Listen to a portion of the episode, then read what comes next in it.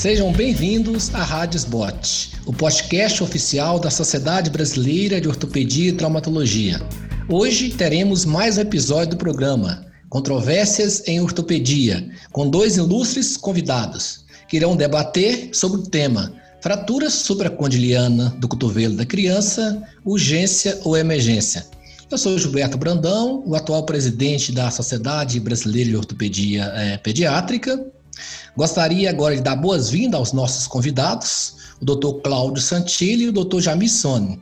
Peço a gentileza que os senhores se apresentem em ordem, Dr. Cláudio Santilli e depois Dr. Jamil Sone. Muito obrigado pela, pelo convite. Um bom dia para todos os, os senhores. Para mim é uma honra uh, me apresentar uh, para vocês e debater sobre esse interessante assunto que envolve ortopedia e traumatologia pediátrica. Meu nome é Cláudio Santilli, como foi dito, e eu sou professor adjunto da Faculdade de Ciências Médicas Santa Casa de São Paulo, ex-presidente da SBOP e da SBOT. Olá pessoal, meu nome é Jamil Sone, eu sou professor titular de ortopedia da Pontifícia Universidade Católica do Paraná e professor adjunto de ortopedia da Universidade Federal do Paraná, aqui em Curitiba. Também sou ex-presidente da Sociedade Brasileira de Ortopedia Pediátrica. Um prazer participar com vocês. Antes de você responder a nossa é, pergunta base, não poderia perder a oportunidade de explorar os conhecimentos dos senhores, que são ícones na condução das patologias que acometem o esqueleto em crescimento. Doutor Santilli, frente a uma criança com idade tênrea, com fratura supracondiliana e com a história do trauma não condizente com a lesão apresentada, qual é a sua conduta nesses casos? Então, Gilberto, de uma maneira bem prática, assim, uma criança de muito baixa idade que se apresenta para o seu atendimento com todo o cortejo de edema, aumento de volume na região, impotência funcional e com os pais ou os cuidadores, teoricamente, que não são muito assim claros no mecanismo do trauma, nós não podemos deixar de pensar no abuso físico, ou seja, na, na, na agressão infligida à criança e temos que protegê-la de uma forma bem ética. Né?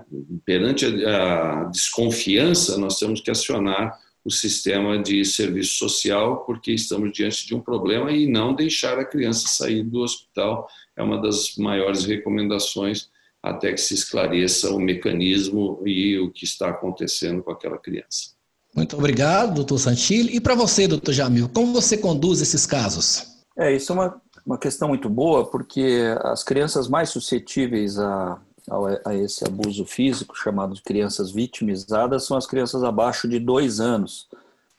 É, elas são mais suscetíveis a esse tipo de trauma. Então, além do que o, o professor Santilli falou da, da, da, condição de atendimento, a história geralmente é discrepante é, com o tipo do trauma apresentado, há muitas inconsistências. Então, o primeiro passo é, é, cuidar da fratura, obviamente, com uma imobilização, enfim, dependendo do que essa fratura requeira e inicialmente promoveu o internamento dessa criança, é necessário o internamento para proteção é, dessa criança quanto a futuros traumas e startar imediatamente assistente social como foi dito. Né? É, muito obrigado, doutor Jamil. Eu acho que essa abordagem é muito importante, é, devido ao alto índice de traumas intencionais é, que acometem nossas crianças, e muitas vezes é o ortopedista pediátrico que faz o primeiro atendimento. E se não for conduzido de maneira adequada, com certeza existirão outros traumas, e infelizmente, alguns casos, a gente vê na imprensa alguns casos fatais. Bem, doutor Jamil, você está no plantão, e acaba de chegar no plantão uma criança com a fratura supracondiliana com grande desvio. Eu gostaria de saber quais orientações que você passaria para o residente na condução desses casos. Essa é uma boa, boa pergunta, porque essa fratura é o dia a dia do ortopedista, não só o ortopedista pediátrico, mas o ortopedista geral que trabalha na, na urgência, né? É, todos vão se deparar com uma situação dessa.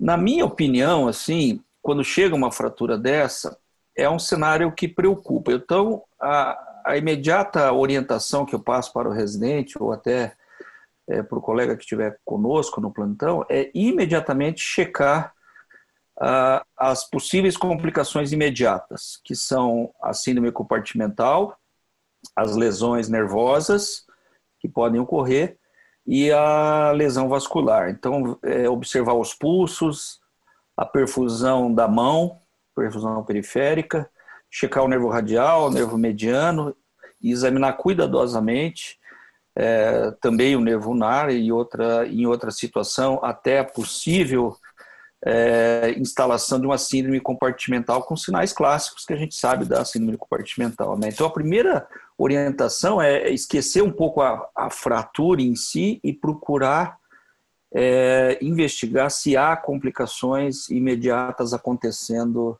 nessa situação, Gilberto. Acho que essa é a primeira recomendação. Doutor Santilli, na mesma situação, quais seriam os seus ensinamentos? Você que tem muita experiência na condução desses casos.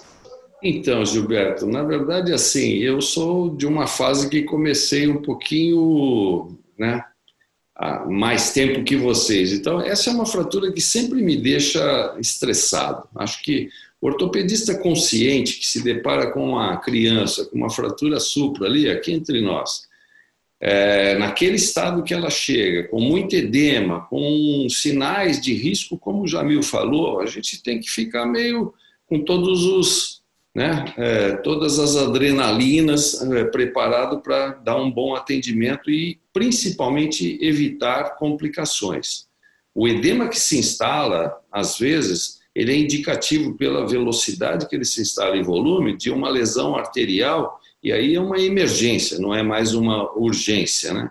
E as lesões nervosas, dependendo do desvio, elas têm que ser bem avaliadas e não podemos esquecer aí para eu sempre falo para os residentes, olha, não esqueça que depois que você atendeu o principal, você tem que olhar o entorno.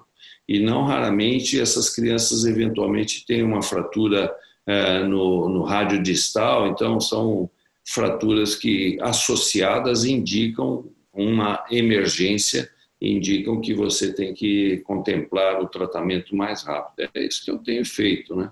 Eu indico é, assim esse tipo de atenção avaliando neurológico, vascular, principalmente aquelas mãos que são isquêmicas, assim, você vê que tem uma mão branca, cuidado, sendo todos os alertas, tem uma equipe preparada porque tem que abordar na emergência. É, geralmente, geralmente eu costumo falar que a fratura supracondiliana é uma grande contusão de partes moles, que por azar tem a fratura também, né? A gente é. tem que ter muita essa atenção e acho que essa, essas orientações elas são extremamente importantes. É, doutor Santilli, você encara as fraturas supracondilianas como sendo urgência ou emergência? Então, tem aquelas que a gente até dá graças a Deus quando vê um certo volume, mas faz a radiografia é uma fratura que não tem muito desvio, né? Você usa a classificação de Gartland aí, mas assim, era um tipo 2 e 3 que você tem que prestar mais atenção porque elas exigem fixações. Então, essas são, dependendo da ausência de sinais de comprometimento mais sério, como eu disse agora há pouco para vocês. E é, podendo você postergar eventualmente, é preferível fazer com uma equipe que seja mais habituada àquilo. Não, nem sempre aquele que está no plantão lá é o mais treinado para resolver um tipo de problema desse. Mas, diante de alguns sinais de comprometimento mais sério, de risco de complicações, ela é uma emergência, como são os tipos 3, alguns, né? É, com edema, volume maior e, eventualmente, o novo tipo agregado que tem uma instabilidade rotacional. Mas o que me indica emergência são esses sinais que nós falamos: o comprometimento arterial, é maior emergência que tem, e uh, o comprometimento neurológico, em segundo caso, e principalmente ausência de perfusão na mão. Doutor Jamil, você encara as fraturas como urgência ou emergência e quais casos específicos você acha que realmente é uma emergência? Bom, essa é uma pergunta interessante, porque é, ela pode ser as duas coisas. Né? É, obviamente, o Santilli mencionou, se for uma fratura tipo 1, tipo 2, ela não necessita de tratamento é, emergencial. Mas especificamente nas fraturas tipo 3, onde não há contato, tem um desvio significativo, é, ela é emergência, quer dizer, tem que ser operada assim que ela chega nas situações de exposição, então se for uma fratura exposta, é, lesão vascular é, documentada, é, síndrome compartimental e alguns casos de cotovelo flutuante. Essas são as principais situações que você deve operar imediatamente.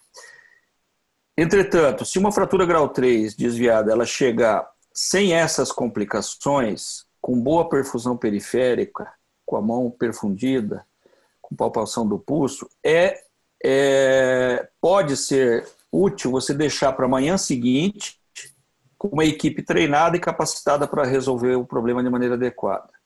Isso recentemente tem sido é, documentado, ou tem sido mostrado por alguns pesquisadores, que os resultados do tratamento cirúrgico dessa fratura com a redução incruenta e fixação percutânea por uma equipe qualificada e descansada é, te autoriza a esperar aí seis, oito horas e operar na, no primeiro horário da manhã seguinte com essa equipe qualificada. Então ela pode ser as duas coisas. Na maior parte dos casos, se não houver é, essas complicações que eu mencionei, essas, essas associações que, que eu mencionei, como fratura exposta, lesão vascular, ela pode ser postergada como um tratamento de urgência na manhã seguinte ou após completado o período correto de jejum dessa criança. É, muito obrigado, Jamil. Doutor Santilli, a gente sabe que a imobilização é um importante fator na analgesia dessas crianças. É, qual a posição geralmente você coloca essa tala gessada, você coloca gesso fechado, é, no, lá no pronto atendimento para que essa criança seja operada no dia seguinte?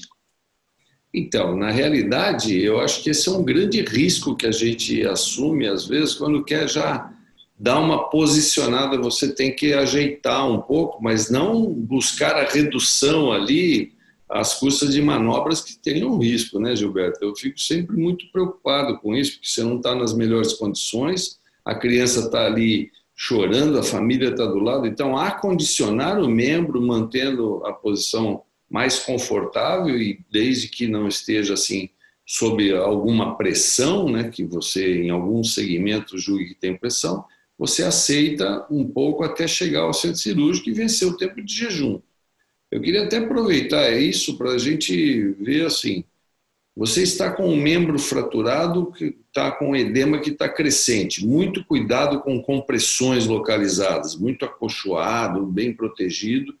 E isso tem que ter um pensamento, inclusive, no, no campo cirúrgico, para evitarmos assim algum tipo de é, progressão da lesão ou de agravamento da lesão.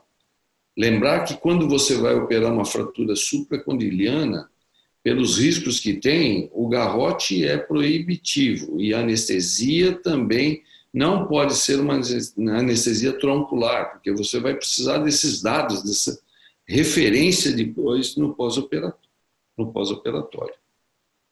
No pós-operatório. É. Eu acho que essa observação é muito importante, Santilli, em relação ao bloqueio, que realmente a dor pós-operatória é um parâmetro muito importante para a gente saber se essa criança está desenvolvendo ou não acima de compartimento, né?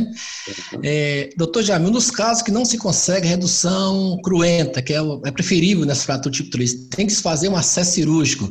Você tem preferência para algum tipo de acesso, anterior, lateral, posterior? É. Então, é, felizmente são raros os casos que a gente não consegue uma redução incruenta, né? Alguns estudos aí falam em, em numa estatística aí de 5 a 7% dos casos que você não consegue reduzir incruentamente. Mas eles existem. E, e, nessa situação nós temos que abordar com uma redução aberta, redução cruenta. É, no passado, a gente utilizava muito o acesso posterior né? Hoje, o acesso posterior está praticamente proscrito né, pela o índice de complicações relacionadas à musculatura do tríceps, tríceps, a rigidez articular e tudo isso. Então, a minha preferência atual é o acesso anterior, principalmente naquelas fraturas onde o fragmento da metáfise ali do úmero, ele está cutucando a pele, for, formando até um sinal ali de, de punção dessa pele, ele está é, quase exposto, então o acesso anterior é extremamente fácil, ou nos casos de fratura, é, algumas fraturas grau 3, um outro acesso muito interessante, muito útil e até relativamente mais fácil do que o acesso anterior é o acesso lateral. Então essas são as minhas duas preferências, o acesso lateral ou o acesso anterior. O, o acesso posterior a gente não recomenda mais, em toda a literatura e na nossa prática diária também a gente não, não, não faz, ele ele está praticamente proscrito. Santilli, então, é feita a redução, a estabilização e a criança no pós-operatório está com ausência de pulso radial que já estava ausente antes de iniciar o tratamento. E qual que é a sua conduta? Tem a perfusão, a mão está perfundindo, mas está com ausência do pulso radial. Então, é uma situação, é como eu disse no início, né? A fratura supra, ela é, ela é punk do começo até o fim, né? Que você fica, assim, sempre num estresse muito grande. É, eu só queria lembrar isso que o, que o Jamil falou, é muito importante, né? É, esse, esse tipo de abordagem. E fiz muito acesso posterior durante um período longo assim. Era o nosso preferido aqui no pavilhão Fernandinho Simons e honestamente não, não verificava tanto assim esses maus resultados com retração mas a literatura é rica nisso ilustrando e mostrando que não é um acesso o melhor possível então, eu concordo com ele com as vias de acesso naturais. Nessa situação em que você fez uma redução incruenta, fixou que não tinha o pulso antes e que continua sem o pulso, não é que eu vá desprezar isso, mas não é um fator que mude de imediato a minha, o meu comportamento se a perfusão estiver boa. Se você tem uma perfusão distal, é, da mão, a mão não está pálida, não está com problemas sugestivos de uma isquemia, eu acho que dá para observar um período, assim como assim, é, você tem às vezes praxias também que podem melhorar com a evolução. Você faz um controle dos dados que te indiquem um síndrome compartimental ou não. Se você tiver dor progressivamente crescente ao, à extensão dos dedos, aí você tem que é, preparar-se para fazer uma liberação dos compartimentos. É, esse paciente no pós-operatório, você mantém ele quanto tempo internado, Santi? 24 horas, 48? Qual o tempo de sua observação no pós-operatório? Essas crianças que não têm, que têm ausência de pulso radial com boa perfusão. Essas com ausência de pulso radial e boa perfusão, eu acho que você deve manter um período para sua, para tranquilidade da família e sua, né? Eu não deixaria sair do meu controle assim imediato antes de 48 horas e assim mesmo marcaria para vir no dia seguinte no consultório. Acho que o internamento ele tem que ser o mínimo possível, mas a segurança de todos ela tem que ser a mais exigente possível. Jamil, em relação a tipo de fixação com o de Kirchner, você tem alguma preferência, lateral, medial, cruzado? Qual é a sua preferência nesses casos, fratura tipo 3 que necessita de fixação? A minha preferência para a maior parte dos casos, quase a totalidade, é a fixação lateral com dois pinos divergentes. Então, a, o ponto de entrada é, é lateral, tem que observar um espaçamento entre eles, e o contato na cortical medial ele deve ser divergente. Para a maioria das fraturas, e até alguns estudos é, que foram realizados de maneira clínica, mostra que não tem grande diferença com a fixação cruzada e os dois pinos laterais do ponto de vista de estabilidade.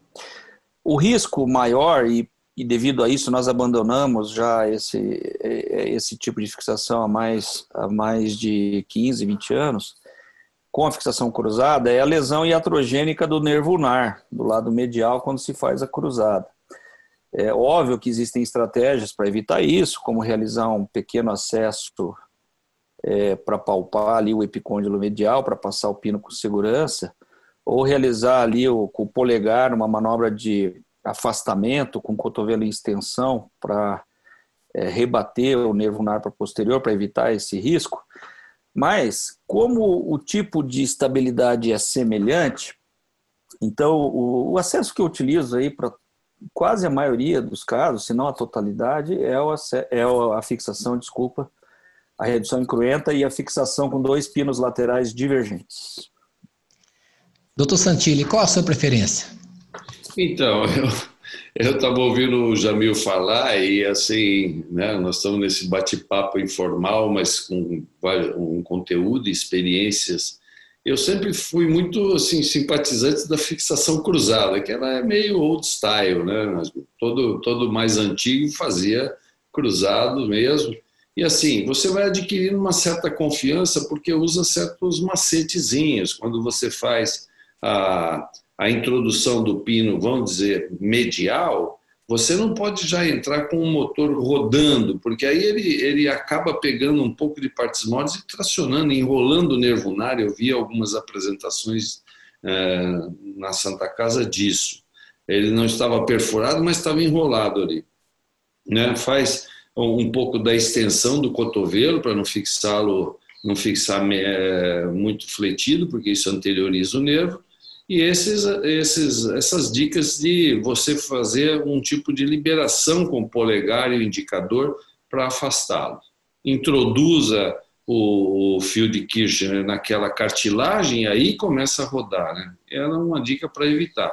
Mas eu concordo que a fixação lateral ela tem apresentado semelhantes resultados nessas fraturas não tão complexas, né? que não exijam um terceiro pino, elas contemplam bem o que a gente precisa e eu acho que é mais seguro mesmo se você tiver assim é, estabilidade com maior segurança, porque sempre eu acoplo uma tala, né? Sempre coloco uma tala, não gosto dessas coisas, ah, deixa, deixa livre, não, eu acho que tem que é, imobilizar mesmo para poder garantir que você vai ter um bom resultado então, eu tenho feito muito lateral, poucos é, fixados com fio cruzados.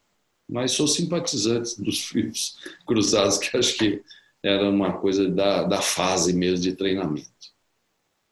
O Jamil foi muito bem. E você, o que, que você faz? Eu geralmente faço pinos laterais, só que em vez, nessas fraturas muito instáveis, geralmente uso três fios, não uso dois, como o Jamil falou, sabe? E em relação, você deixa, doutor Santis, deixa os fios para fora ou sepultados na pele? Não, eu deixo sempre para fora um pouco, porque esse sepultamento, ele acaba assim, você faz uma fase que está inchado, então ele fica até numa posição razoável. Depois que desincha e com a tala ali, ele tem um risco de atritar, infectar, é, muito mais é, com necrose tecidual ali. Não gosto muito disso, não tenho feito mais. É, já fiz né, o sepultamento, mas não para fixação de supracondiliana, não mais. Doutor Jamil, é... quanto tempo você deixa esses fios e se você usa alguma imobilização no pós-operatório imediato?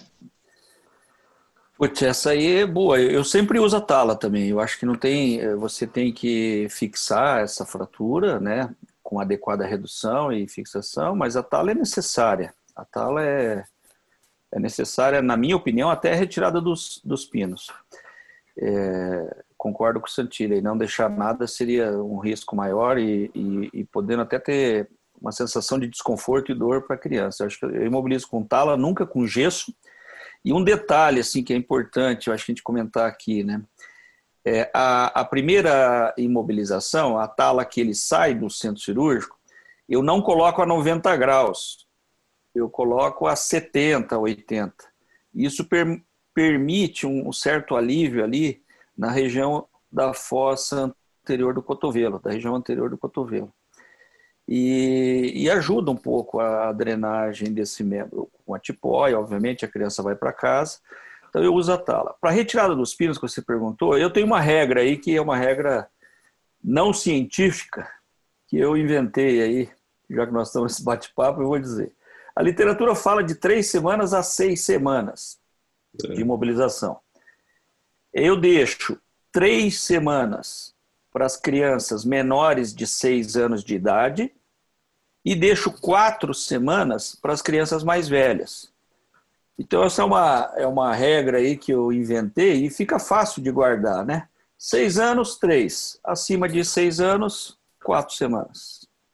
Jamil, é Jamil, pare com isso, não fique inventando regra, estipule uma data, é no mínimo quatro semanas. A, a, a, biologia não sabia do computador, é o que eu digo sempre. Né? Vocês acham que o computador acelerou tudo, vai acelerar a biologia.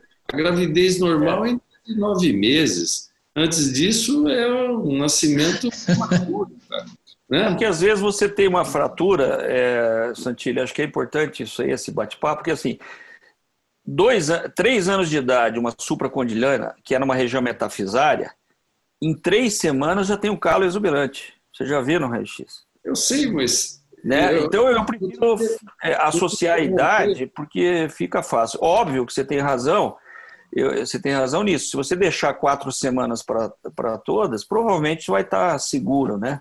Porque você então... tem que pensar na maturidade do calo também. Quando você teve, eu tive na minha vida, você teve também que abrir uma fratura ainda nesse período de três para quatro semanas, você vê que a congestão vascular é muito intensa. E se essa criança com três anos, ela não vai conseguir te obedecer. Né? Ah, não brinque, não pule. E ela fizer um trauma regional ali, isso não para você que tem experiência, para o Giba, mas para quem está nos ouvindo, cara, não custa nada. Ela, para reabilitar depois de uma semana a mais, ela não vai ter dificuldade nenhuma. Né? A gente está muito preocupado com esse timing, né? tem tudo de ser correto, tudo tem que ser na base do, do Fórmula 1. Não é verdade. Dê tempo para a natureza, é importante. Eu geralmente eu deixo quatro semanas é, com a tala, eu tiro geralmente na quinta semana. Eu tiro a tala antes, uma semana antes, deixo a criança ficar movimentando o cotovelo ainda com a fixação, e aí uma semana depois eu removo os pinos. Eu gostaria que o Dr. Jamil fizesse suas considerações finais e em seguida o Dr. Cláudio Santilli, por favor. Ah, obrigado pela participação, foi muito legal é, desse bate-papo com vocês. Ó, realmente assim, fratura supracondiliana é a lesão preocupante do pronto-socorro. Chegou uma supracondiliana, a equipe médica fica apreensiva, a família fica apreensiva, e é uma lesão que tem que ser muito bem investigada. Primeiro, o primeiro passo que eu digo é assim: vamos ver o que está acontecendo com as partes não ósseas, neurovascular, parte neurológica, parte vascular, e descartar a síndrome compartimental. Esse é o ponto pacífico muito importante que a gente fala no dia a dia para os mais novos, para os nossos residentes, registrar no prontuário, escrever no prontuário essas informações. Quando está normal, muita gente acaba, acaba não escrevendo. Então, tem que registrar o exame de normalidade dessas estruturas. Então, esse é o primeiro ponto.